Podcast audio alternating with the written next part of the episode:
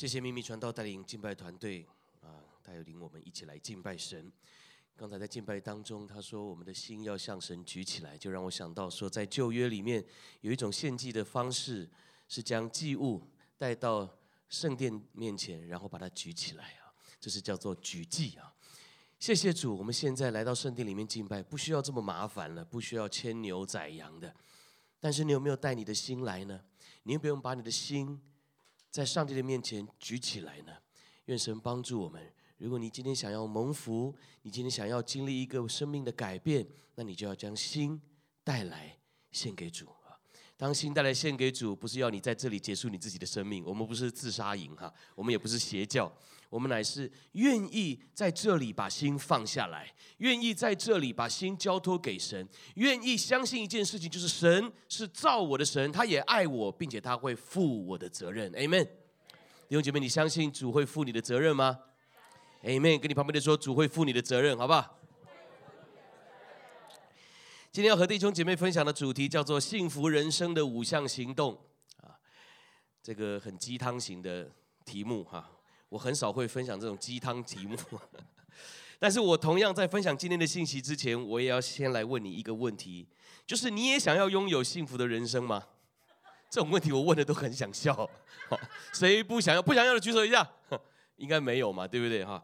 呃，但是我还是要问的再更直接一点，请问。你觉得你现在幸福吗？不要告诉我什么我姓陈，我姓钟，我姓林，好不好？请问你现在觉得你幸福吗？这个问题就稍微严肃了一点，因为我们可能可以 嘻嘻哈哈的回答说，嗯，应该还行。但是，嗯，还行的背后，可能又是一连串的辛酸、酸甜苦辣，别人可能不知道的。你幸福吗？其实你知道“幸福”这个词已经被说烂了，你知道吗？自我自己讲，我自己取这个名字，我都觉得很好笑。幸福人生五项行动，为什么？因为你看在婚礼当中啊，你常常会听到有人为对方祝福，为新人祝福，说什么？一定要幸福哦！你听过这句话吗？对不对？这句话说实话，我每次听到我就觉得有点不负责任呢。什么叫做一定要幸福？幸福是你说了算吗？你说完他就幸福了吗？啊，好像幸福很容易，光用说的就会幸福。弟兄姐妹，我要告诉你，如果你真的要让他幸福的话，那你就要带他来认识耶稣。Amen。跟我一起说，带他来认识耶稣。继续跟我说，带他来前进教会。带他来前进教会继续跟我说，把这篇信息分享给他。弟兄姐妹，要让他知道，人生要幸福是要付出行动的。你不来信耶稣，你很难幸福。你靠你自己可以婚礼的时候很幸福，但是回到家就不幸福了，因为人家说啊，婚姻是爱情的什么？为什么是坟墓？明明婚姻是神所设立的，是神所祝福的，为什么变成坟墓了？因为没有神嘛。所以行动是什么？你要来信耶稣嘛。行动是什么？是你要来到前进教会里面嘛？你要听见这个信息嘛？所以弟兄姐妹，再跟你旁边的说一次，这个信息很重要，今天要认真听，好不好？来，刚好今天是十一月十一号哈，所以呢，我在这里要祝福每一位想要追求幸福的人，今天都能够因着神的话而改变，Amen。啊。我们先来读今天的经文，《希伯来书》十二章一二两节，《希伯来书》十二章一二两节。我相信老基督徒应该对这段经文不陌生啊。我们大声一起来读，一起来，请。我们既有这许多的见证人，如同云彩围着我们，就当放下各样的重担，脱去容易缠累我们的罪，存心忍耐，奔那摆在我们前头的路程，仰望。为我们信心创始成终的耶稣，再读一次来。我们既有这许多的见证人，如同云彩围着我们，各样的重担，脱去容易缠累我们的罪，存心忍耐，奔那摆在我们前头的路程，仰望为我们信心创始成终的耶稣。我们一起来祷告。亲爱的主，今天透过你自己的话语，要再来提醒我们，看见我们生命当中的软弱，也求你赐给我们力量来改变，让我们有前进的动力，还有决心。我们将接下来的时间交给你，愿你的圣灵亲自赐福你仆人所说的话，让我们不论是听的，是讲的，都一同得到造就和提醒。奉耶稣基督的名祷告，阿门。今天这段经文是出自于圣经新约的希伯来书。希伯来书的作者到底是谁？现在还没有很确定。但其实作者是谁并不重要，因为圣经都是神所默示的，是神要对我们说的话。那希伯来书是写给那些传统的犹太人的。他们过去从犹太教历史悠久的历史当中走出来之后，他们成了基督徒。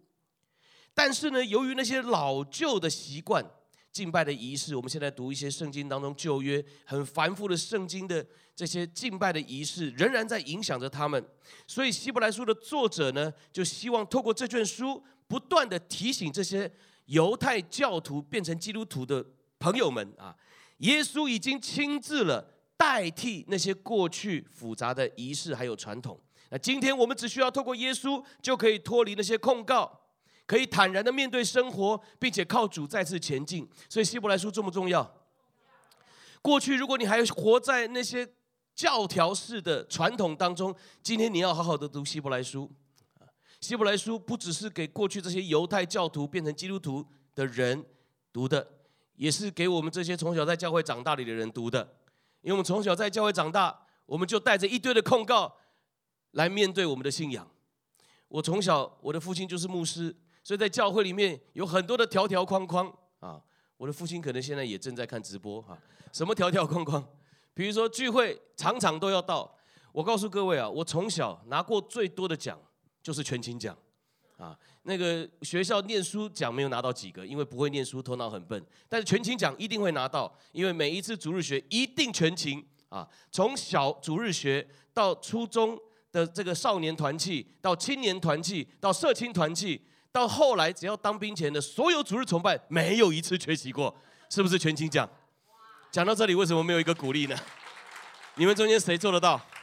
除了苏以燕之外，啊，也是牧师的小孩，对不对？我们中间当然我们还有很多的传道人，也是世世代代蒙恩，是不是也是这样啊？啊，但所以弟兄姐妹，我们从小在教会长大的人，我们对于要来聚会这件事情，说实话已经麻木不仁，就已经没有什么感觉了，就觉得这是一个规条，这是一定要来做的事情，甚至我们都很自然的，父母给你零用钱，你就会。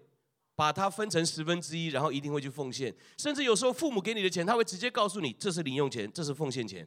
弟兄姐妹，如果是你，你会不会想要把这个奉献钱另外也收起来，对不对？再另外换成零钱，然后再收起来一下。弟兄姐妹，会的。我小时候也经过经历过这样的挣扎，所以一定要奉献。甚至我还曾经分享过啊，在教会里面有一次聚完会之后，哇，我爸把我带到一边，然后把我。骂了一顿啊，狠狠的骂了一顿，我印象非常深刻。你知道他骂什么吗？他说：“你刚唱歌唱诗歌，为什么没有大声唱？”我说：“我不会唱啊。”他说：“不会唱是理由吗？不会唱也要大声唱啊！”就是我们在，我我我要说为什么我不会唱啊？因为我们到这个乡下过年，到乡下呢讲的是家乡话，我们在台湾的南部讲客家话。到客家教会里面翻开诗歌本，唱的都是客家话。我一句客家话不会讲，我怎么唱客家话的诗歌？所以打开来，那时候我还小小的哦，然后打开来我就想说，哦，就也听不懂，也不会唱，然后反正我就就就跟着看，可以吧？看很进钱吧？不行，嘴巴没有张开唱，就是不进钱。不会唱也要学，不会唱也要唱出来。我心里第一个就想法，不会唱怎么唱出来？你唱给我看，对不对？弟兄姐妹，所以从小我都有很多的苦读。我都有很多的条条框框的，我认为信主就是这样，信仰就是这样。弟兄姐妹，我要再次的奉主的名宣告，并且祝福你，从希伯来书当中走出来，看见上帝的亮光。信仰真理是让我们得自由的，Amen。你不需要再被那些条条框框给捆绑，就像当年希伯来书的作者要提醒犹太教的信徒一样，今天同样也在提醒我们。今天这段经文，你也可以说是希伯来书信息的浓缩。透过这两节的经文，我们可以一起学到五个重要的行动啊！你看到经文一开始就告诉我们说，我们既有这许多的见证人，如同云彩围着我们。这句话很重要，代表什么呢？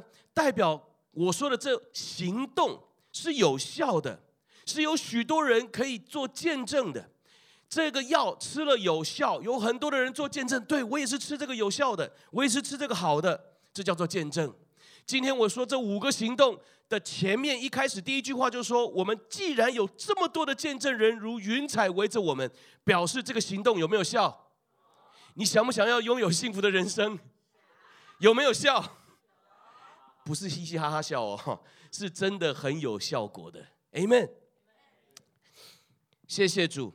作者要告诉我们，历世历代的基督徒也是靠着这五个行动来面对生命当中的挑战的。所以今天你想要学吗？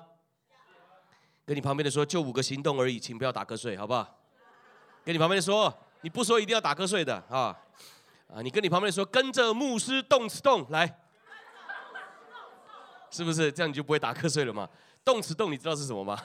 就是我们的一个节奏嘛，动词大词动词大词动词动啊，跟着牧师动词动。再说一次，来，跟着牧师动词动啊，来，第一步，第一个行动是什么？就是放下，哎，放下什么？经文说，就当放下各样的重担。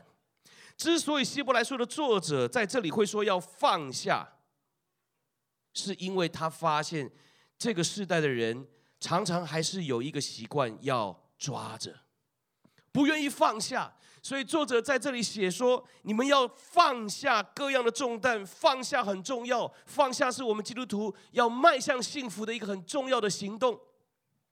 你现在可以稍微想一想，你目前所担心的事情是哪些？想一下，学业，如果你是学生的话，身份啊，你在美国需要身份。工作，对不对？要养家糊口，要面对生活，房贷是不是很重？现在是缴房税的季节啊，地税的季节。车贷，对不对？刚买车第一个月没有什么感觉，哎，第二个月开始就有车贷了啊。然后呢，开始就是一连串无止境的还债。小孩是不是你生活当中的压力？健康。人际关系等等等等的这些事情，是不是就让你放不下心来？什么叫做担心啊？你知道在中文还有另外一个词叫挂心，你听过吗？挂心，也就是你还在被这件事情给影响，你心挂在那儿啊，挂在那件事情上，也挂在这件事情上面，也挂在这件事情上面，方方面面所有的事情你都挂着你的心。你有多少颗心啊？你走路也想，吃饭也想，上课也想，上班也想，上厕所也想，怪不得你上不出来。就连晚上睡觉一闭眼又在想，所以你想想看，你是不是被这些事情挂着放不下来？我在这里并不是要告诉你说，那什么事都别担心，信耶稣我们就可以嘿嘿嘿，很好，你好，我好，不是这个意思。我只是要提醒你，我们的心就这么大，有很有限。如果挂了太多的事情，那怪不得我们会不开心嘛。你知道来教会和不来教会最大的差别就在，来教会是喜乐的，来教会是开心的，来教会是如释重负的，来教会是自由的。请问，刚才我来，我你们来到这里，有这些的举手一下，喜乐的、自由的、开心的、释放的。啊，有啊，是有，感谢主，我们为他们感谢主，好吧，拍手。但容易吗？不容易，怎么可能是喜乐的？怎么可能是释放的？怎么可能会是自由的？有一堆的事情还挂着。我告诉各位，你没有那么强大，心挂在那里，挂了那么多，你肯定不会快乐。你肯定不会开心，你的笑容也是假的。如果你的心不会学会放下，你的生活会越过越苦，甚至会失去动力、失去盼望。你知道你有买过电脑的经验吗？电脑新新的买过来，你你用的会非常的舒服。为什么？因为它速度非常快。你有没有发现电脑它其实也没干嘛，但是它就会越用越慢？你有没有发现原因是什么？因为你看到这个软体不错，你就关这个软体，然后你就输入了很多照片，输入了很多的影片，然后你又做了很多的文件，你又放了很多的资料，越放越多，里面越塞越满，然后速度就越来越慢，最后这个电脑怎么样？就丢掉了嘛。手机也是啊，我们常常我们在用天网在服侍，对不对？在国内很多弟兄姐妹跟我们反映说，周牧师啊，我内存不够。你为什么内存不够？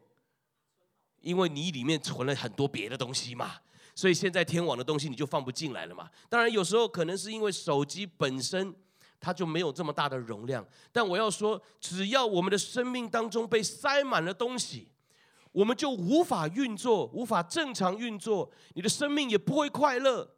你对别人的影响，就是人家看到你就觉得是一副忧郁的脸，甚至人家不会很想要跟你交往、跟你相处、跟你做朋友，因为你总是带出一个负面的信息。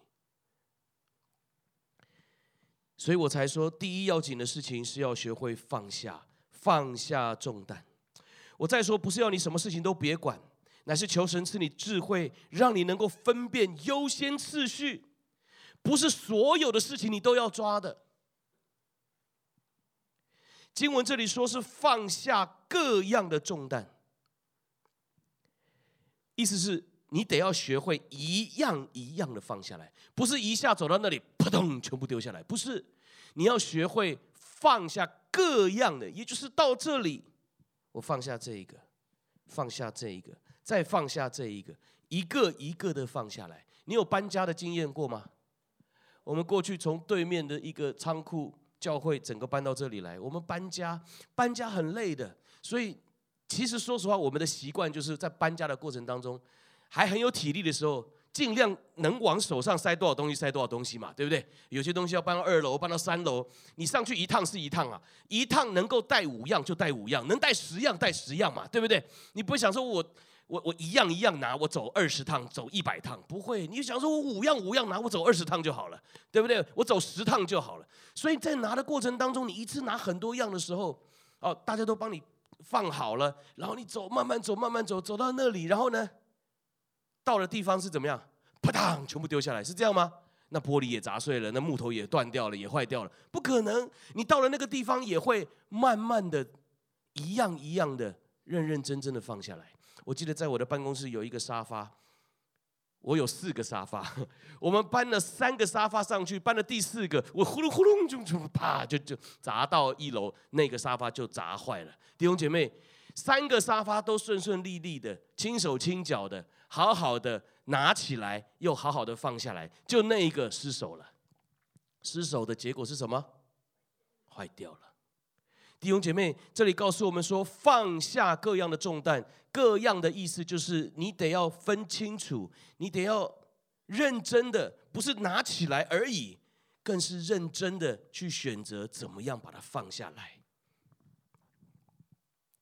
说实话，已经成为的习惯确实很难改，每一个人都一样。但是面对要重新振作的目标，要在基督里面被改变的期待，你不是想要追求幸福吗？那我们就真的得要放下各样的重担，也就是真的要把每一件事情给放下来。你现在一面听着信息，你也可以稍微的想一下，回想一下你有哪些重担。你 OK 的话，也可以拿手机出来把它记下来，写下来。在网络上的弟兄姐妹也是一样，你试试看哦，当你写下来，然后你看着它。你就会发现，原来就是这些东西让你生活一直这么的不快乐。原来就是这些啊！你不写下来，你不知道的。那你写下来，你就会发现，哦，就就是这些让我不快乐。而且你看着看着，你还会有个更惊人的发现，是什么？就是，哎，在这些我所抓住、我担心、放不下心的事情当中，竟然也有一些是根本就不重要的事情。我怎么瞎紧张、穷担心什么呢？你写下来看一看。你知道我小的时候很笨、啊。我刚说过，我考试的时候我特别会紧张，我就是很笨，学学业成绩不好。甚至我每次在考试的时候，我就会认为说，反正我学业成绩不好，但我字写得很好看就可以。所以只要在每一个的答案栏上面我写上答案，然后那些字都是很漂亮的，老师就会给我一些同情分数。虽然我都乱写，因为就是不会，脑袋不好也没有记下来。连数学考卷也是一样。数学嘛，那就是算数嘛，对不对？但我想说，我的数字写得很漂亮的话，基本上老师也可以给我一些同情分数，因为我就是不会算啊。所以你知道拿到考卷第一件事要做什么？写名字啊！老师常常也会提醒这些小小学生，就说这个待会啊忘记写名字的扣十分啊，所以就是一定要写名字。所以我也记得写名字、写名字、写名字。那我想写名字，考卷发下来，那第一个要写名字嘛，我就写名字，很认真的写名字。写完以后发现这名字写的不好看，哎，就把它擦掉，擦掉，然后 再写一遍，再写一下名字。写完以后。这还不好看，这个“荣”怎么这么难写呢？啊，就把“荣”擦掉，再写个“荣”。哎，“荣”又靠的“中”太近了，就把“中”也再擦掉，“荣”就再擦掉，再写一遍。然后写到终于好，终于终于写到“凯”了，就发现哎，“凯”怎么写啊？忘记了。哈，好，后来想想，哦，想起来了啊，写写完“凯”，三个都不好看，就再擦掉，就再写，就擦掉，就再写。以前小时候用铅笔嘛，橡皮擦嘛。各位如果有用过铅笔、橡皮擦的经验，就知道一张纸、铅笔、橡皮擦一直写、一直擦同一个地方，一直写、一直擦会怎么样？就破掉了嘛。所以弟兄姐妹完全没有骗你，我的考卷每一张名字栏、名字冒号一杠，对不对？那一杠的上面永远是破掉的。嗯，因为我每一次考卷不夸张，大概总共会花差不多二十分钟左右去写那个名字，因为我就觉得写的不好看嘛。写字。写考卷哈，一定是这个好的开始是成功的一半。所以当我觉得我名字写的很好看的时候，我后面答题就会很顺利。但我一路学习的经验走来，发现不是这样。名字写的再好看，跟考试成绩都完全没有关系哈。所以弟兄姐妹，我问你啊，我是不是一个莫名其妙的人？我也明知道，其实。名字冒号那一杠，只有这一题是不算分的，但是我会花很多的时间要把名字写得好看，好看又怎么样？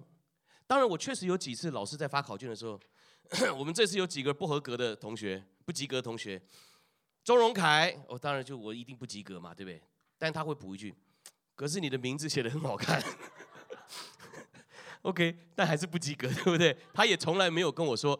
呃，但是因为他名字写得很好看，我给他六十分也没有过啊。所以弟兄姐妹，我问各位啊，考试时间是不是需要掌握？重不重要？常常写写写到最后，哇，都没时间写了，就要交卷，对不对？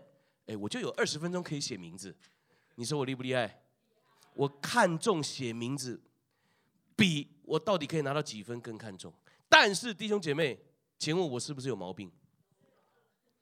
我是不是搞不清楚状况？所以你说周牧师笨呢，也真笨啊！他也真的就是莫名其妙的一个人，这样也能长大，对不对？但是弟兄姐妹，还好我长大了，也当牧师，我可以把这个经验跟你分享，对不对哈？鼓励你的小朋友注意一下，如果他的那个名字栏也是一直在破掉，他就跟我一样，以后会当牧师，OK？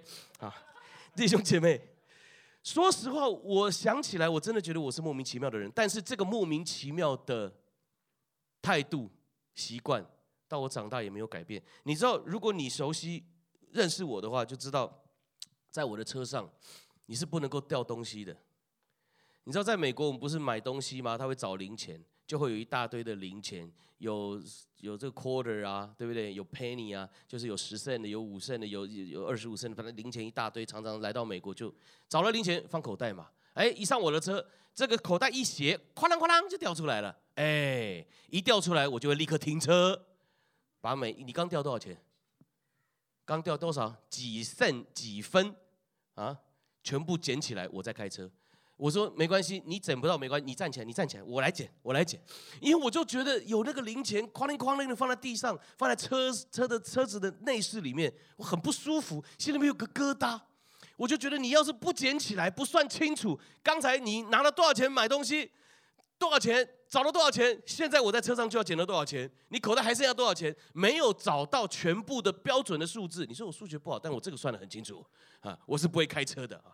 我还记得有一次我们的 Lucy 啊，就是她这个腿断了，就住在我们家几个月啊。然后我就有一天带她去买这个烧饼油条啊，吃早餐啊。我们吃了一个饭团，葱花的啊，里面有这个葱蛋的啊。然后呢，就葱花这个馅饼啊什么的，反正就是在吃。她说：“师傅。”可以在车上吃吗？我说可以啊，在车上吃啊。我当然是客气了哈，但我也是觉得说，不是不是，当然我也是觉得说他腿断了嘛，对不对？很不舒服嘛，那回家吃，那么在车上就可以吃了啊。但是你知道我在一面开，他的一面你知道开那个馅饼啊哈，开那个那那个烧饼啊，那个就那个纸的声音咔啦咔啦，我心里面就是会一直看哈，一直看。啊，现在吃到什么了？吃到饭团了啊，饭饭团饭团啊，一粒一粒米这样粘着的啊，饭团。哎，我也盯着啊，那又装了一个葱花蛋啊，又有葱又有花啊，我就一直看啊啊，哎，就让我看到有一小粒的葱花蛋，啪的就掉下来，掉到车子跟排挡杆中间的缝里，哎，怎么办？是不尴尬了吗？我立刻想说，黄黄，我前面需要停一下，我停下。他说：“师傅干嘛？”我说：“没干嘛。”嗯，我我看一下。我开始找那个金黄金黄的葱花蛋哈，金黄金黄再加上有点绿芽的，对不对哈？那个是炒葱，然后又蛋呐，所以我就看着哇这，哎呀，师傅你是怎么？呃，就一直在找，我非得要把它捏起来，我才能再继续开车。你说我是不是有病？我告诉各位啊，这还有更危险的，我是没讲。其实，在一面开车的过程当中，我就已经一面试着想要先抓出葱花蛋儿，就不要停车，先把它抓到，这样子就不用停车了，对不对？啊，请问各位，到底是葱花蛋重要，还是行车安全重要？到底是名字重要，还是考试成绩重要？说实话，我也知道这个答案。行车安全当然是最重要的，但是葱花蛋到底在哪里？是不是你知道是一回事，你要做到很难。可能你会觉得没有牧师 像你这么特别难。我没有像你这个有这种精神方面的疾病啊。但弟兄姐妹，诚实讲，你现在笑我，我有时候看你也是这样哎，有一堆该担心的不担心。然后竟把一些心思花在那些不该担心的事情上面，以至于我们常常无法更专心的去面对该担心的事情。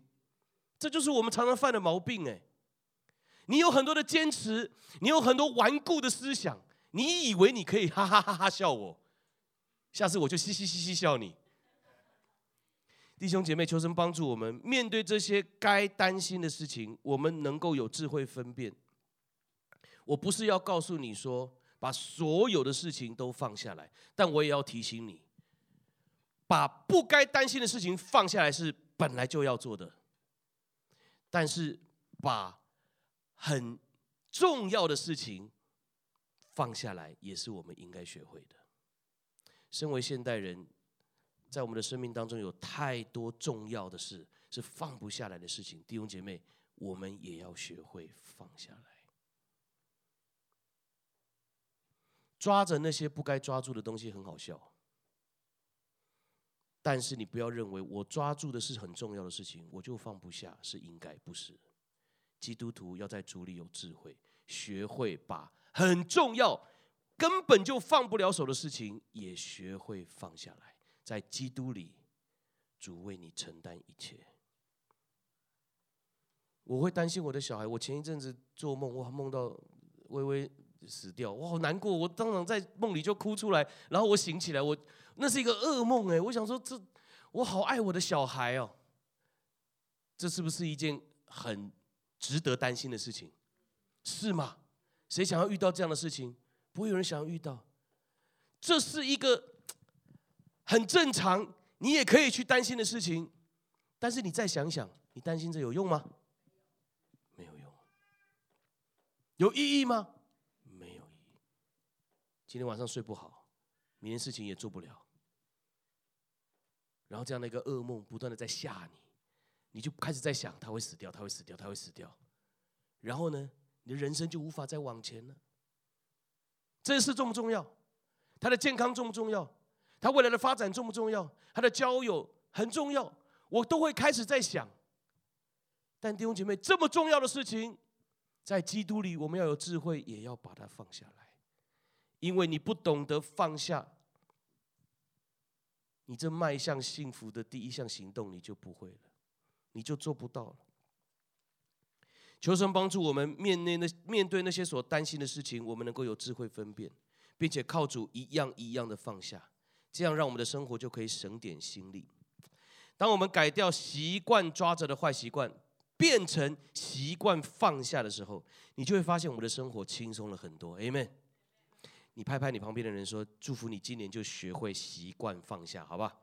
祝福你今年就学会习惯放下。第二个行动是脱去，跟我一起说脱去。脱去什么？经文说脱去容易缠累我们的罪啊。作者在这里要我们脱去，意思也就代表着，其实我们仍然常常穿着，舍不得脱啊。穿着其实就代表依附啊，依附在我们的身上，意思就是在我们的生活中，我们依附在了很多的事情上面，也就是没有他我们就不行了，甚至没有他我们就活不下去了，依附着。讲到这里，你同样也可以开始想一下，你的一天都依附在了哪些事情上？你可以想一下啊。我当然并不是要你想一些什么关于喝水啊，我每天都要喝水，我每天都要开车、打电脑、网络、吃饭、上厕所、看书、运动。我不是要你想这些，我要讲的依附是经文这里说的，依附在那些容易缠累我们的罪上面，像是欺骗。我今天不骗人，我不，我心里不爽快，我一定要骗个人。苦毒，我今天要是没有恨一个人，没有继续去想那件事。我就不开心，这矛盾，对不对？你想一件很不开心的事，你就会更开心，没有？但是我还是要想，因为不想我就会不开心。但想的那件事是不开心的事情，你会不会觉得人生就在这样的一个恶性循环里面绕？嫉妒、恨人，或是有一些坏习惯，你每一天都被这些捆绑，你一定得做。好了，我这样讲，你可能会觉得，到底你在说哪些事情啊？你要怎么去分辨哪些事情是会缠累我们的啊？很简单，就是。你去想想，在你生命当中，你每天都被依附的事情，依附着的那些事情，是会长大的事情。那这个就是容易缠累我们的罪，它会变大的。比如说，抽烟，越抽越多，以前一天一根，但后来这个就长大了，变成一天一包，这是不是会长大？好，那这个就是你依附着的事情。哎前两个礼拜我们听到国民兄他戒烟，他突然，而且他戒烟很好笑，他是突然在整理柜子的时候发现，哎，我以前是抽烟的，我心里想说，你是失忆症是不是？我读到这里，我就想，哦，这个要看医生，然后吃点药。失忆症啊，我以前是抽烟的，我想说是有多久？哈 但是感谢主，我们给上帝一个大大的掌声，好不好？哈，哎，这个真的是很妙，哎。我告诉你哦，这个就在主里的失忆症是很值得鼓励的，对不对？这是一个罪的瑕疵跟捆绑，当然要完全的忘记啊！我以前是抽烟的，嘿，妙，这个烟是谁放的？哎，对对不对？我觉得他那天就是有这种感觉。所以弟兄姐妹，当上帝的手介入的时候，就算你有瘾头，你都可以完全忘记你以前是这样的人哎，在耶稣基督里。就是新造的人，什么是新？就是一点痕迹都没有。就以前他是抽烟的，一点痕迹都没有。弟兄姐妹，所以好，我们讲回抽烟呐。如果没有戒，以前一定是一天一根，后来变一天一包，再来就一天一盒了。这是不是会长大？这个就是捆绑你的，这个要脱掉。我说我说这个欺骗哈，也是啊，越骗越大。以前说个小谎就可以暂时解决眼前的问题，但是后来这个谎言就大到无法解决的窘境。你有恨人的经验，恨人我跟你很可怕的，你恨他哦，你就越看他就越讨厌。你原本只是觉得哎，讨讨厌呢，后来你看他，你就会觉得越看越不顺眼，事后就会变成我看到他就吐血。以前只是不顺眼而已哦，后来一看到就哇，血就吐出来了。对不对？我们常常不就是看到最后的最后，就是恨不得把他杀了。你说有这么样的恨吗？有必要这样吗？你知道我做牧师很心酸呢。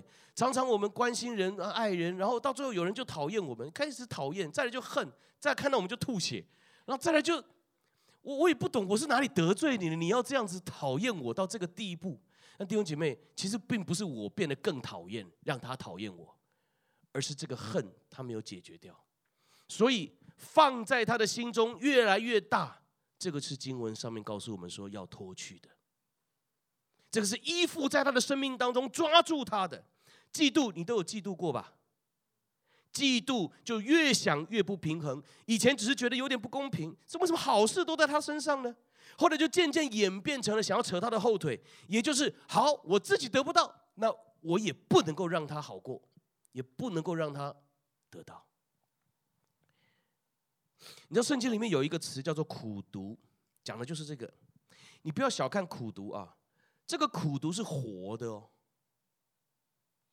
圣经形容它会在我们的心中发芽，然后生根，然后将来就会紧紧抓住我们的心。那苦毒所结出来的果子就是罪。你可以把苦毒想象成一个植物，在亚洲地区，有些建筑物的外面会爬上一层的这个藤蔓，你有看过吗？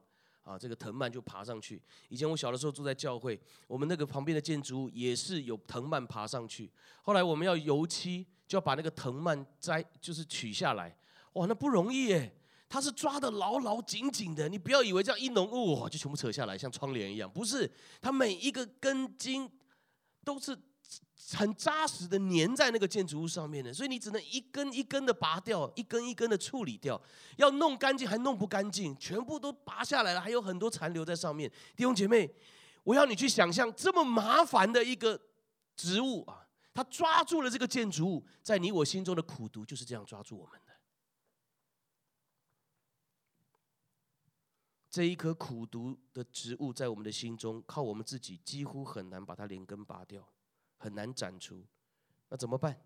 你知道经文中文在这里的翻译就是用“脱去”这个词。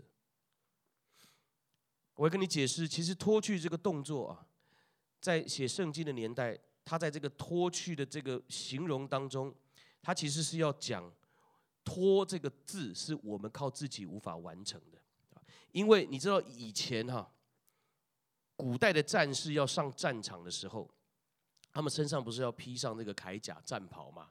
这个铠甲战袍是没有办法自己穿上的，需要两两互助来帮忙，我帮你穿，你再帮我穿，是要这样子才能够把它穿上的。所以要脱下来的时候，也是需要互相帮忙的。所以经文这边告诉我们说，这个所谓的脱去，其实也是提醒我们，在生命当中，在教会里，我们互为肢体。我们要互相担待，帮忙他把它脱掉。你知道有一年我到纽西兰泛舟啊，这个新西兰泛舟不是犯罪哈，我是你知道泛舟嘛？就是那个划那个小船，然后大家站在那个上面，然后就会有一些这个断断层啊，然后就是很好玩的哈。泛舟，我去那边呃服侍，然后当地的教会就带我们去那边呃有这样的户外运动啊。那因为溪水很冷。那我们每一个人呢，就都要套上防寒衣啊，因为你有可能会扑通就掉水里面嘛，然后你再啪啪啪游回来那个船上嘛，哈，那个橡皮艇啊，所以在呃上这个橡皮艇之前呢，我们要穿防寒衣。你有穿过防寒衣吗？有些人有哈，有些人没有啊。你知道防寒衣是这样子的，它非常的贴身。如果你有穿过防寒衣，就知道啊，防寒衣很紧。那次呢，我真的是用九牛二虎的力气才把它穿上，就是这样。你说周牧师你也太胖了吧？不是，它就是很紧嘛，就是很贴身嘛。所以你很瘦，它也是很贴身呐。那当然我也是胖了一点，所以我就啊，就九牛二虎啊，就穿上，穿到一半还是有点放弃，想说要不要换大件一点的。他说没有，你就是这个 size。我心想说怎么可能穿得上来啊？然后我就啊就说穿，好不容易穿上挤得要命，穿上了，你还要找人帮你拉拉链，帮我拉一下好不好？啊，就就嗯，把它拉起来啊。好，你就想象一下，穿都这么难穿了。脱怎么脱？你会说不会啊？脱金蝉脱壳，咻就脱出来了。没有，我告诉你，脱更难脱。如果你有穿穿过防寒衣的话，你知道要脱下来的时候啊，脱不下来怎么办呢？哎，你就要请人帮你抓着，然后呢，把它给拔出来啊，就是把那衣服跟你的身体这样脱离这样。但是各位知道，防寒衣里面是一丝不挂的。防寒衣的里面是没有东西的，因为你不能说再穿个什么小内衣啊、小内裤啊，再穿个防寒衣，不是，你就裸着就进去了嘛，对不对哈？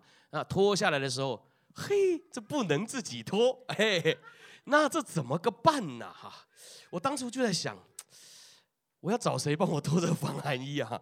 师母也没跟我去啊，感谢主，我有预备了我这个属灵的师傅啊，我就想说，那个刘刘牧师刘晓婷牧师，我就说，哎，咱们也没有办法找别人帮忙了啊，那你帮我拖，我帮你拖吧。我们就在一个密室里开始脱防寒衣，哦，拔不是脱，拔，哦，就拔，就拔，就拔，拔，从上面开始拔吧，拔拔拔拔拔到，哎，啊，这个当哎的那一刻开始就是永恒的开始啊，我就觉得我跟 这个呃刘牧师的这个关系又完全又更进进了一步哈。但我们是完全纯洁的哈，大家是不要乱想啊！我只是要说，我们就是在主的面前赤露敞开哈，我们完全的来表达，这就是最真实的我。好，脱啊，好好脱脱脱啊，然后他帮我脱，我帮他脱啊。弟兄姐妹，穿防寒衣就已经很累了，那脱掉更累更麻烦。所以，如果各位想要玩水上活动的话，你如果是过不去这一关的话，就尽量不要去碰这个活动，好不好哈？因为我就告诉你，它是需要这样子的哈。弟兄姐妹，在原文里面对付这些罪，用的就是脱掉这个词。你要对付罪，要脱掉缠累我们的罪，而要脱掉，我们首先需要有意愿，也就是你要自己愿意脱掉。你知道有很多的人，防寒衣穿上很不容易，我就舍不得脱了，就穿着吧。你睡觉也穿着，洗澡也穿着，上班你也穿着，难不难过？你有没有问题呀？你精神状态也不好嘛？是不是该脱掉的时候要脱掉？但你说不好脱啊，我也不想找别人帮我脱，因为找别人帮我脱会看到最真实的自我。弟兄姐妹，但不论如何，我知道你难过，我知道你不想，但你不能一直穿着。跟我一起说，不能。一直穿着，因为你必须要把它脱掉。潜水就要穿，你不会是天天在水里潜着，你不是小美人鱼，你不是 Under the Sea，OK？弟兄姐妹，你永远要记得，罪要脱掉。面对处理这些恐怖的毒根，我们要请同伴来帮忙。我们可以一起面对，我们要互相提醒，甚至我们脱掉之后，就不要再穿上了。今天你愿不愿意帮助你旁边的人脱掉这些容易缠累我们的罪呢？你愿意吗？Amen。我为你祷告，在聚会过后，你能够立刻发现这些罪，并且就立志去脱掉它。在教会里面，你也可以找到一个可以与你一起守望的人。你提醒他不要再穿回去了。第三个行动是存心，跟我一起说存心。经文说存心忍耐，存心的意思就是预备好心。在原文虽然没有预备这个词啊，但用的却是坚忍的心，也就是说用坚忍的心来忍耐。我很喜欢坚忍的中文翻译，因为当我们要面对一件事情，如果我们需要用到坚忍的时候啊。想必是要经过训练的，那要经过训练，你就得要有心理准备，对不对？你做一件事情，你需要很坚忍，你不会说我我没有任何的训练，没有任何的心理预备，我做这件事情我就可以忍得住，不会的。你跑过跑步机吗？如果你没有十足的训长久的训练，基本上你上跑步机累了你就下来了，对吧？真正训练的是累了还可以再跑。而且还可以继续跑，跑到旁边都不跑了，跑到都打烊了，他还可以继续跑，这就是训练过的人。一般人上去哦，累了就下来，这就是。所以你需要坚忍的时候，你一定要经过训练，一定要有心理准备。你知道在军种啊，军队的军种当中最具战力的就是海军陆战队，你听过吗？啊，在台湾叫做两栖蛙人部队啊。如果你看过他们的训练，你就会觉得啊，自己现在过得很幸福。他们几乎可以说是用非人道的方式在进行训练的，他们要模拟所有最恶劣的环境，以至于当他们真正遇到生死交关的时候，才能够处之泰然，冷静的去面对。在台湾的这个海军陆战队，他们的训练就是三更半夜不让他们睡足觉，然后把他们叫起来，然后他们要带着一个床床垫，四个人一组，然后他们有人会去抓他们。然后呢，他们不能被逮到，所以他们要尽可能的躲，尽可能的藏，然后他们都睡在坟墓里，因为坟墓是最没有人会去会去的地方。你敢睡在坟墓里吗？就是乱葬岗，还不是那种规整的坟墓哦。因为规整的坟墓，你躺在那反而还很奇怪，对不对？你躺在哪啊？躺在他的那个平台上面，那也怪怪的啊。所以乱葬岗就随便睡，好，就这边躺躺，那边躺躺。弟兄姐妹，是一个非人道、最恶劣的方式来进行训练的。为什么？因为就是要让他们有心理预备嘛，在面对打仗的时候，子弹是无情的，打仗是没有办法让你去有空间害怕的，所以他们一定要在现在训练的时候，让他们感受到那个真实的害怕。你知道我在台湾要当兵前，因为我们台湾每一个人都要当兵嘛，我要当兵前，我就也开始进行这方面的训练。我用最简单的方式来刮胡子。因为我在想，部队很简陋，可能也没有刮胡刀，所以呢，我就开始试着用剪刀来刮胡子。对啊，就想说把剪刀撑开，不就是可以刮吗？刮的满脸是血啊。然后，因为我想说，如果部队没有刮胡刀，对不对？他说啊，你也这么幸福，用刮胡刀刮。我想说，那剪刀可以吧？我是不敢拿刀片刮了，因为那个好像更利。剪刀它就是刮刮刮，就开始练习，弄得满脸是血。然后大家也知道我是一月份入伍的，然后我的入伍的地方呢是在台湾比较冷的一个一个城市啊，台湾最冷的一个城市。那我是一月要入伍，所以呢我就想说，哦，那我一定要进行训练啊。我就在十一、十二月的时候啊，在台北也是很冷的时候，我就开始训练自己洗冷水澡，洗到我真的洗出来是全身是紫色的，你知道吗？我就觉得说我到底招谁惹谁？但不行，我一定要咬牙通过这个训练，因为当兵的时候就是这样子啊。甚至我神经紧绷到开始训练自己吃不饱穿不暖，弄得我好像自己真的在打仗一样。你说我为什么要这样做？为什么？因为我在预备自己，预备好心嘛，对不对？免得我进到部队，我一下子崩溃了啊！我又吃不好又穿不暖，我现在就已经预备的好好的，妥妥当当的。我甚至在部队在当兵之前，我就开始练习。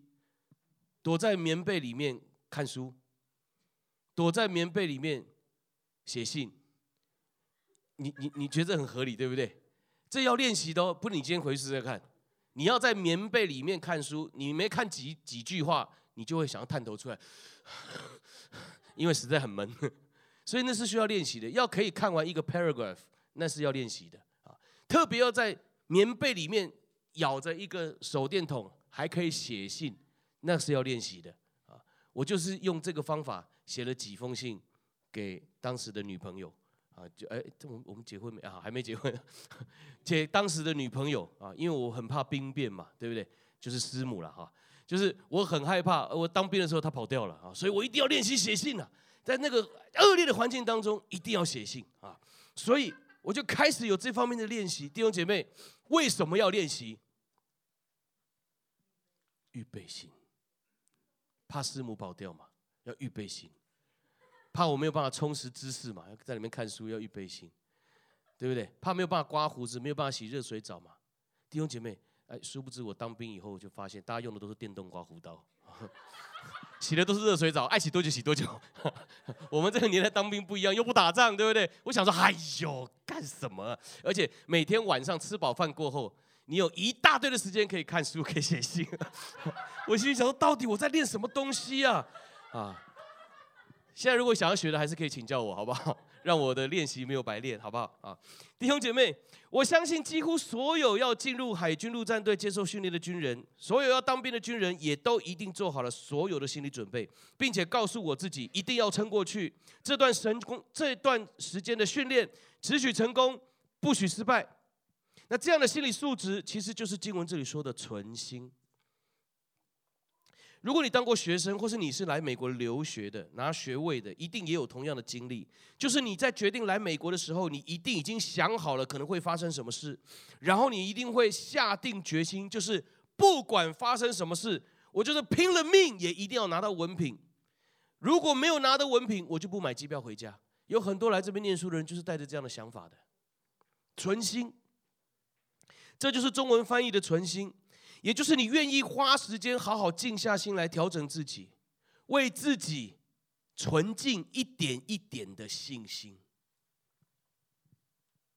很多时候我们会失败，会功亏一篑，甚至有可能半途而废，就是因为我们在事前没有做好心理准备，没有做好心理建设，所以当问题一来，我们就被直接逼着放弃，好可惜，对吧？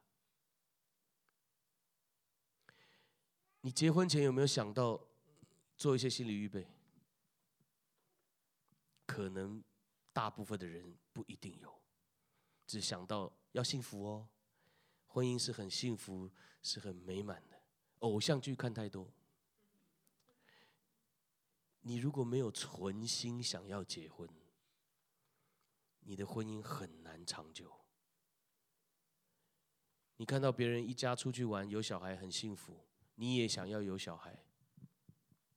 如果你没有预备心领受这个从上帝来的产业，你会很辛苦。你看见人家。到这个公司哦，领这样的薪水，有这样的职位，你觉得很棒，很羡慕。弟兄姐妹，如果你的心没有预备好，你可能没有办法承受像他一样大的压力跟挑战。你看到的都是表面，如果你没有存心、忍耐，没有预备好心，弟兄姐妹。常常困难一来，你就是放弃了。希伯来书的作者在这里勉励我们：当我们要胜过生命中的挑战的时候，不仅是要先放下那些无关紧要的担心，更是也要脱去那些依附在我们生命当中的毒根。而当我们放下了、脱去了，在准备出发前，我们还需要有一段安静的时间来调试自己，存心预备好心，累积接下来面对考验的时候。的那些需要的信心，而这个预备就是存心。愿神提醒帮助我们，让我们每一位都能够存心去面对接下来的挑战，好吗？第四个行动是奔，跟我一起说奔，不是 Ben 哦，哈奔在那里哈。我们有一位弟兄叫 Ben 啊，奔奔什么？奔那摆在我们前头的。路程奔，我就不用多做解释了啦。奔就是跑的意思了，也就是当你放下了，你脱去了，心里也预备好了，机会到了，二话不说跑就是了，对不对？奔嘛，你有参加过赛跑的经验，你就知道哈。比赛当中，哎，你有跑过步吗？小时候跑跑跑赛跑，最令人紧张的时刻是什么？什么时候？冲刺是最紧张的，不是哦。最紧张的时候。就是你跪跪姿在那边，对不对？预备的时候，对不对？那时候在等什么？等鸣枪嘛。那个时候很紧张哦，因为你要非常专心听到枪响，然后这个时候比的就是起步嘛。你可以在最短的时间内听到枪响，然后立刻反应，你就可以比别人更快的先做出行动，对不对？所以那个是不是很关键的时刻？那时候是最紧张的。说实话，在跑的时候已经不紧张了，特别冲刺的时候也不用紧张，因为如果你发现你旁边都没人，那有什么好紧张的？继续跑就对了嘛。对，如果你发现怎么大家都在你前面，也不用紧张，因为反正你就继续跑就对了嘛。都是这样。那个时候已经无济于事了。所以当枪响之后开始跑，已经没有什么好紧张的了，因为大局已定啊，基本上就是这样。但是在等待枪响的时候，我相信每一个人都是屏息等待的，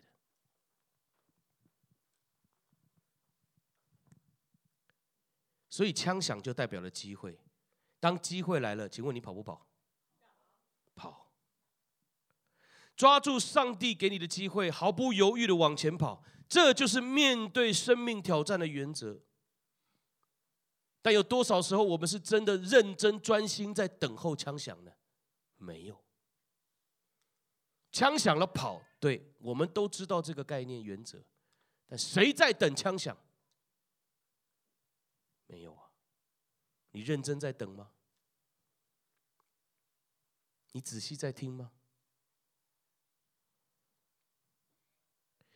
你知道在原文当中“跑”这个字还有努力的意思啊，也就是说，不论如何，你都不要停下来，努力的跑，不停下来，就是往着那个。前头的路程就是就是这段路，就是一直跑，很努力的跑。你知道我一九九八年的时候去了一趟中国大陆，我参与教会的培训工作，在那一天的下午呢，当地的年轻人、教会的童工就带我们去河边游泳啊。我我去到河边，我也是傻眼，在那边不是只有游泳的，还有洗衣服的，还有洗头的，还有洗澡的啊。我想说，哇，这河真的很大哈，但也是很奔放啊，反正有洗头的、洗澡的、洗衣服的。然后我们是去。游泳的啊，那也很开心，因为我们其实蛮少在河边可以，那河很大哦，就是就是从这里到过马路，是蛮蛮长的一段距离啊，蛮远的啊，那就带我们去游泳。我呢，应该算是会游泳的人啊，但是说实话，我也不是非常会啊，我也不是很有经验，我只是会游啊，就是说不会沉下去，可以到目的地，就是这样子啊。但你知道？真正会游泳的人啊，除了他会游、会往前滑之外啊，他还要有一个技能，这才是叫做真正会游泳的。你知道是什么技能吗？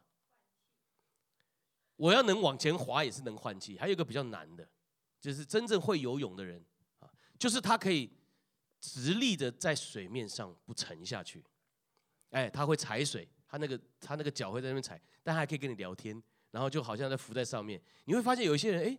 对啊，他踩到地，他其实没有踩到地，他其实是脚在那边滑，手也可能在那边动，但是因为他动的很有技巧，他不会，他不会这么累啊，他是踩得很优雅，然后手那样晃两下，可以保持他身体在上面的平衡，头露在上面可以呼吸啊。这个技能我一直没有学会，我是会游没有错，但是我不会在上面很优雅的给你泡个咖啡，给你嗨翻我是不会的。但是想要做救生员的，要真的证明你是会游泳的，那你要得会这个。他们就会问，你可以在上面几分钟，就是这样，就是在上面这样，好像因为游泳池基本上不会有什么大风大浪，所以它可以更久一点的，那不会那么累哈。好，所以其实基本上我并没有这方面的技能，所以呢，当遇到这种天然型的这种所谓的，它不是游泳池，河边嘛，对不对？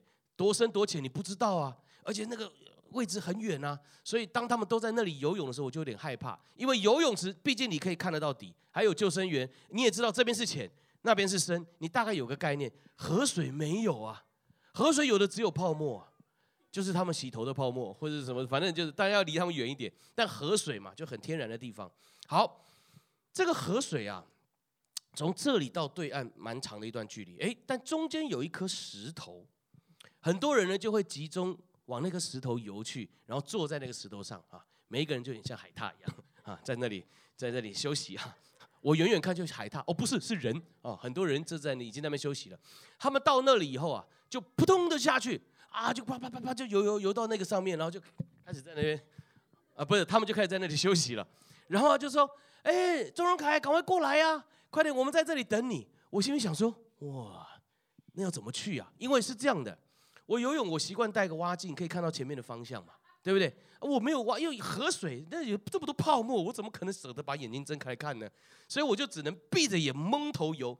但是我想说，我要闭着眼蒙头游，那石头就在那里，那河那么大，我如果我游到那儿怎么办？不就眼睛睁开，怎么都还没到？所以我就有点害怕，而且又很远，我也没有把握可不可以一次游到那里。但他们说：“荣海，快过来，就快过来！”我跟你讲，交朋友很重要。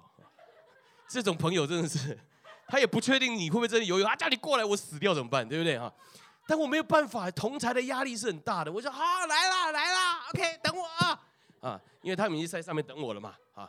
后来我就想说，好了，我就过去，我就扑通就跳下水。一开始还很浅，然后我就想说，反正就先看一下那个方向，就这方向，就这方向，打水冲就开始游，啪啪啪啪就游游游，游游游游就就游了一段时间。我想说到了没？到了没？因为我是闭眼游的，游的。盲眼游，所以我就不知道到底到了没。但游游游到最后，我想说有点害怕，我想说还是看一下好了，不然我真的往那游，我游歪了怎么办？所以我就游游到那里，我就想先看一下。我一直立起来，发现哎呦，很深哎，我完全踩不到地耶。然后我也不会那个技术，你知道吗？我也没有那个技能，所以我就往下走，我开始喝水。然后我就想，哦，不行，赶快打水，再跑起来一下，呼吸一下空气，然后再看一下到底在哪里。但因为眼前全是泡沫。就是可能刚才我就是从一个洗 洗洗头洗，他那个就一直跟着我的泡沫，就一连串这样过去了，所以我就完全看不清楚前方的路，然后我又开始在喝水了，你知道？对不起，喝泡沫，泡沫奶茶，我就会开始喝，然后我就觉得很难过，我就很害怕，非常的恐惧，我就吓到了。当时我就想说，完了完了，死定了，我就开始往下沉，你知道？因为我又累了，我已经游了很长一段时间了，我才发现怎么没有到。我又累了，我开始往下走，我想死定死定了，主啊，求你接收我的灵魂哈。说实话，真的那时候有濒死体验啊。然后我就在这样混乱之际，我就想说不行，玉玲还在等我啊。爱情的力量是大的哈，师母还在等我啊，我我一定要回到水面上哈。所以呢，我就想说，看再起来，再最后瞄一眼，如果让我瞄到石头在哪，我就往那个方向去就对了。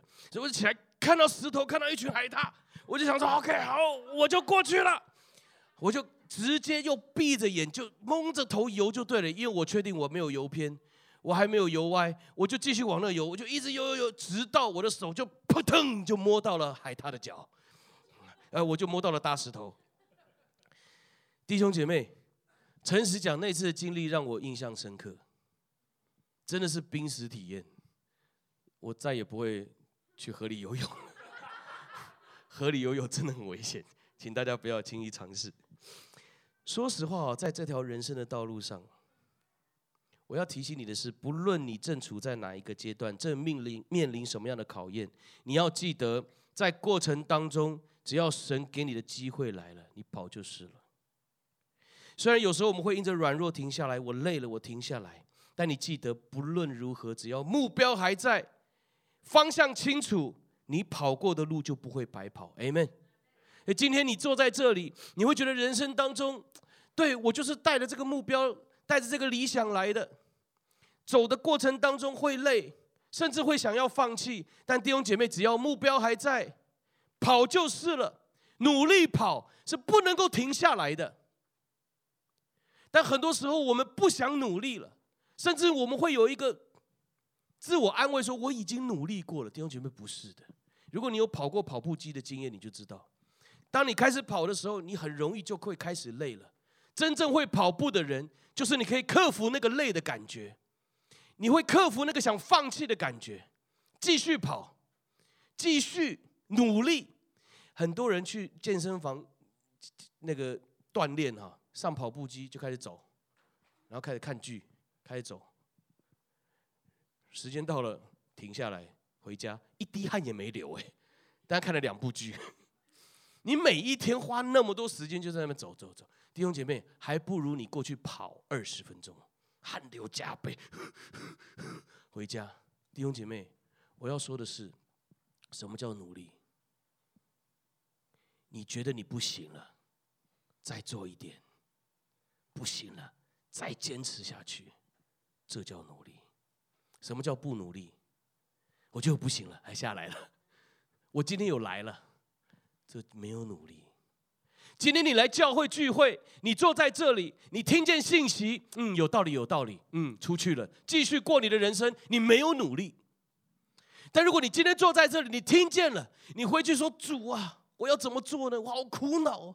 你帮助我戒掉这个，你帮助我去面对这个。主啊，我不敢。主啊，我现在很纠结。弟兄姐妹，你的纠结。”就代表你有努力，你的改变就要从这里开始，Amen。你不要只是听一篇信息，很棒，很精彩，点个赞，你好棒。你没有努力，对你的生命没有影响力。求神帮助我们，让我们能够学会在奔跑的过程当中开始流点汗，开始面对你的生活能够有努力的迹象。最后。第五个行动是仰望，仰望谁？仰望耶稣啊！仰望就是观看，专注于目标。当我们清楚了方向，并且开始往前跑的时候，这中间的努力就是有价值的。我刚刚说，在过程当中会软弱、会难过、会停下来，但是当我们愿意再次的打起精神，抬头仰望，那你才有成功的机会嘛。就像我刚讲的。在溺水混乱的时候，最后的挣扎当中，我起来，我只想一件事情，不是想到我的太太，不是想到我的女朋友，我想到的是，我要看到那颗石头，我要看到那群差点害死我的海獭，现在在坐在那个石头上，我要看到他们。弟兄姐妹，那是我得救的目标，你知道吗？我真的很火哎！我心想说，你们这样会害死很多人呢。我是因为有上帝保守哎，我就没有沉溺在你们这江中啊，对不对？不然就哎，屈原来了，我怎么就跟屈原吃粽子了？弟兄姐妹，所以我当时我就有一个目标，我抬头看，我就看到你们这一群人，然后我要警告你们，不要再随便约人来这边玩了。弟兄姐妹，我抬头看见了我要看见的目标，我最后就顺利得救了。所以弟兄姐妹，经文在这里很清楚的告诉我们，你仰望谁很重要，你仰望的对象很重要。经文说要仰望谁？耶稣。仰望谁？耶稣。很多时候，我们在生命当中，我们面对征战的时候，我们放下了，我们脱掉了，我们心里也预备好了，甚至我们已经开始跑了，但是却跑得乱七八糟。我不知道你们这样的经验。这前面我们都做了，但是我怎么还是跑得乱七八糟呢？有时候中途我还放弃，我不想跑了。关键的原因就在于你最后这一步，你搞错方向了。你哎，你的方向去哪了呢？你仰望错人了。你知道我们有时候真的会被影响哎！我是问你仰望谁？你说耶稣，耶稣，耶稣，讲得很大声。但其实，在教会，你不是仰望耶稣，你仰望牧师，你仰望传道，你仰望小组长，你仰望有名望的人，你仰望做过这件事情有经验的人，你哪是来仰望耶稣的？诚实讲，我在教会这么多年，我看到的就是这样啊。如果大家都来仰望耶稣，哪会有这么多事儿啊？教会好多事儿，你知道吗？烦死了。我不是在抱怨，我只是在说，那为什么大家不练习来仰望耶稣呢？我愿意陪伴大家去面对你生命当中的难处跟软弱，但有一件事情我爱莫能助，就是我不知道你的目标，你所仰望的到底是谁。如果你所仰望的不是耶稣，我没有办法帮你，我也帮不了你。我只能陪你继续溺水，继续在烂泥巴里面，继续陪着你哭，等待有一天看着你放弃。其实结果应该不会是这样的，但为什么会变这样？因为你从来就没有来仰望耶稣。今天，请容我在主里提醒你：你来到教会，你不是来仰望牧师、传道人的。我们也是人，我也会失败，我也会软弱，我甚至会跌倒，我会生病，我会头痛，我会不耐烦，我会有情绪不好的时候。你知道，有很多经常换教会的人，他们一贯的理由，大部分都是他太令我失望了。谁令你失望啊？牧师令你失望，区牧令你失望，小组长令你失望，那个人令你失望。弟兄姐妹，同样的，如果一个牧师也一直在看弟兄姐妹的软弱，那看着看着，我自己肯定也软弱。那个人怎么又软弱？那个人怎么又不好了啊？他怎么又有这个事情？我看着看着看着，我也会累耶。如果我总是看这些事情，那我们不用继续玩下去了。但谢谢主，经文告诉我们，我们所有人的方向都一致，不是看你看我，是看谁？看谁？再说一次，看谁？耶稣，弟兄姐妹，耶稣这个名字很好用哎。你祷告的时候，奉耶稣基督的名，耶稣的名字讲出来，可以震动撒旦的国度哎。耶稣的名字讲出来，在黑暗当中都有亮光哎。耶稣的名字讲出来，你过去不相信会改变，你可以改变哎。哎，我以前是抽烟的人哦，哦，可是好像是哦，你都忘记了，弟兄姐妹，耶稣的名字出来之后。你的生命当中会有一个令你惊奇的改变，但重点就是你到底仰望的是谁嘛？你真的仰望在耶稣的身上吗？如果你有组队打篮球的经验，你就会知道，打篮球啊，我们先打篮球。如果你的队友投进了一投投球，一投啪没进，接下来你要做什么反应？抢篮板嘛，对不对？但是有没有一种人就是？你的队友一投没进，你就哦，这没进呐，烦呢！你投不进还要自己打，你会不会呀？哎，你看哦，光那几秒钟的时间，大概人家已经对方进三球了，对不对？他投没进，你应该怎么样？冲过去就把球再抢回来？没有，就有一种人，哎呦，烦呢！你干什么？你就一直在那抱怨，然后呢，然后他们你们你们队友在那边忙得很，然后你还在那边，哼，讨厌，你干什么？你就一直在盯着他，干嘛啦？你是想要怎么样啦？这比赛还没结束哎，看球好不好？抢球好不好？投篮进去才重要啦，他没有投进不重要啦。那弟兄姐妹，我们在教会里面就是这样哦，一个人没有做好，就干嘛啦？讨厌呢？你何必呢？你烦不烦呐？你为什么不努力的把事情去做好，而不要一直看他嘛？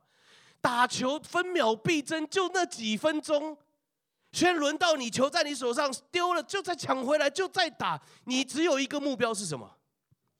进球嘛。但是很多时候我们在生命当中，你对你的 partner 就是在怪他，就是在怪他，就是看他有问题，就看弟兄姐妹。神从来就没有要我们定睛在人的身上，打篮球也是这样，不是定睛在那个会投的人、会打的人、不会打的人都不重要，重要的是球进了就好了，Amen。甚至是对方帮我们投进都可以，是不是？管他是谁投进的，对方投进是不是也算我的分？你看过那个足球比赛？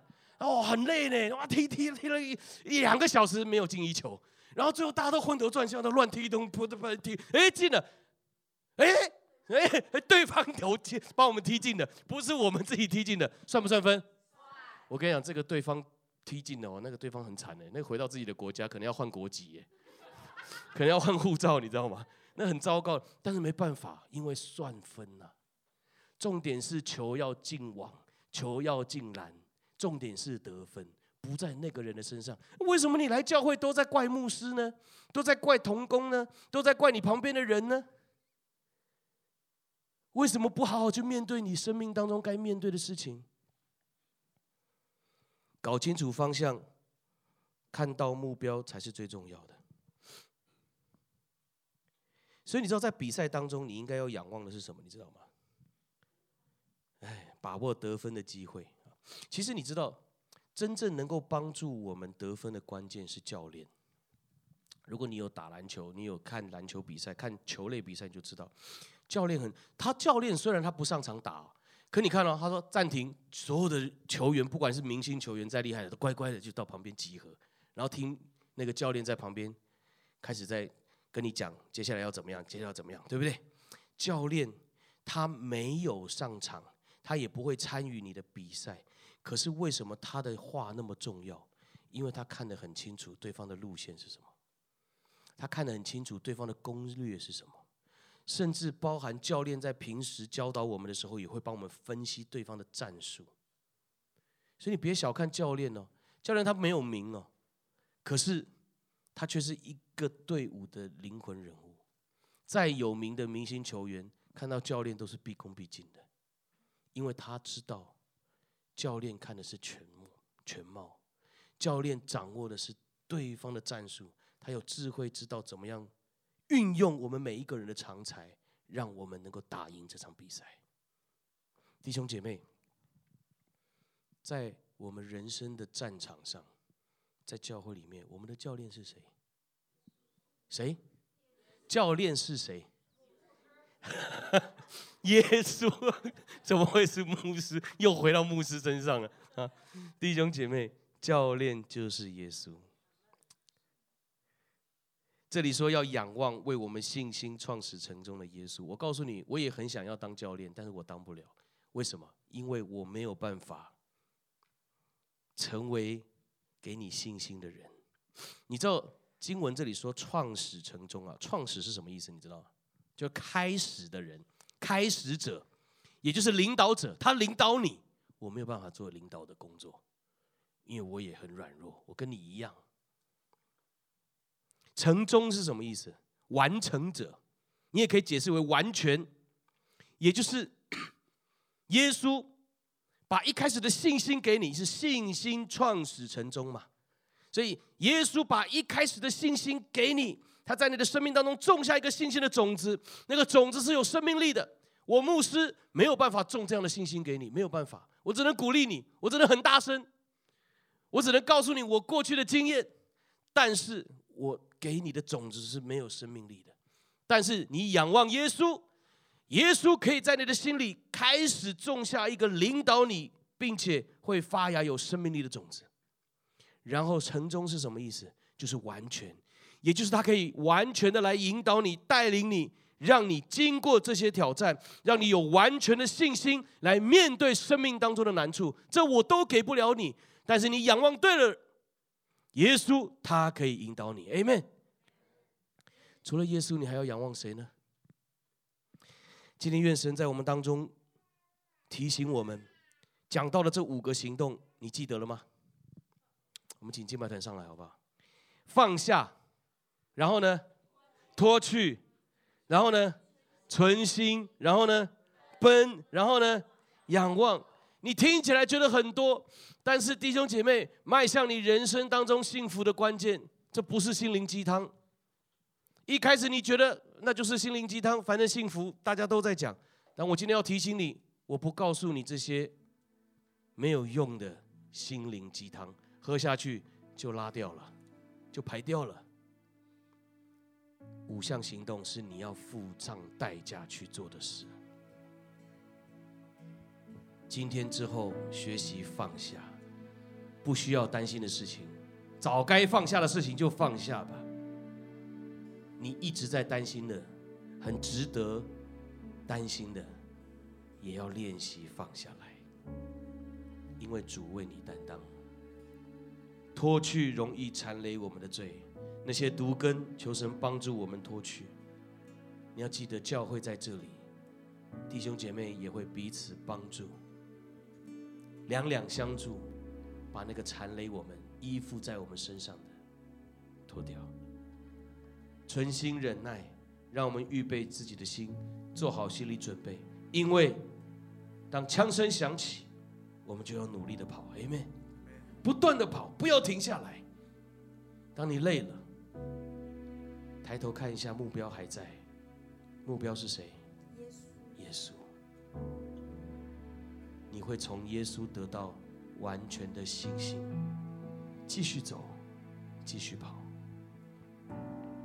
祝福各位在今年靠主大大幸福。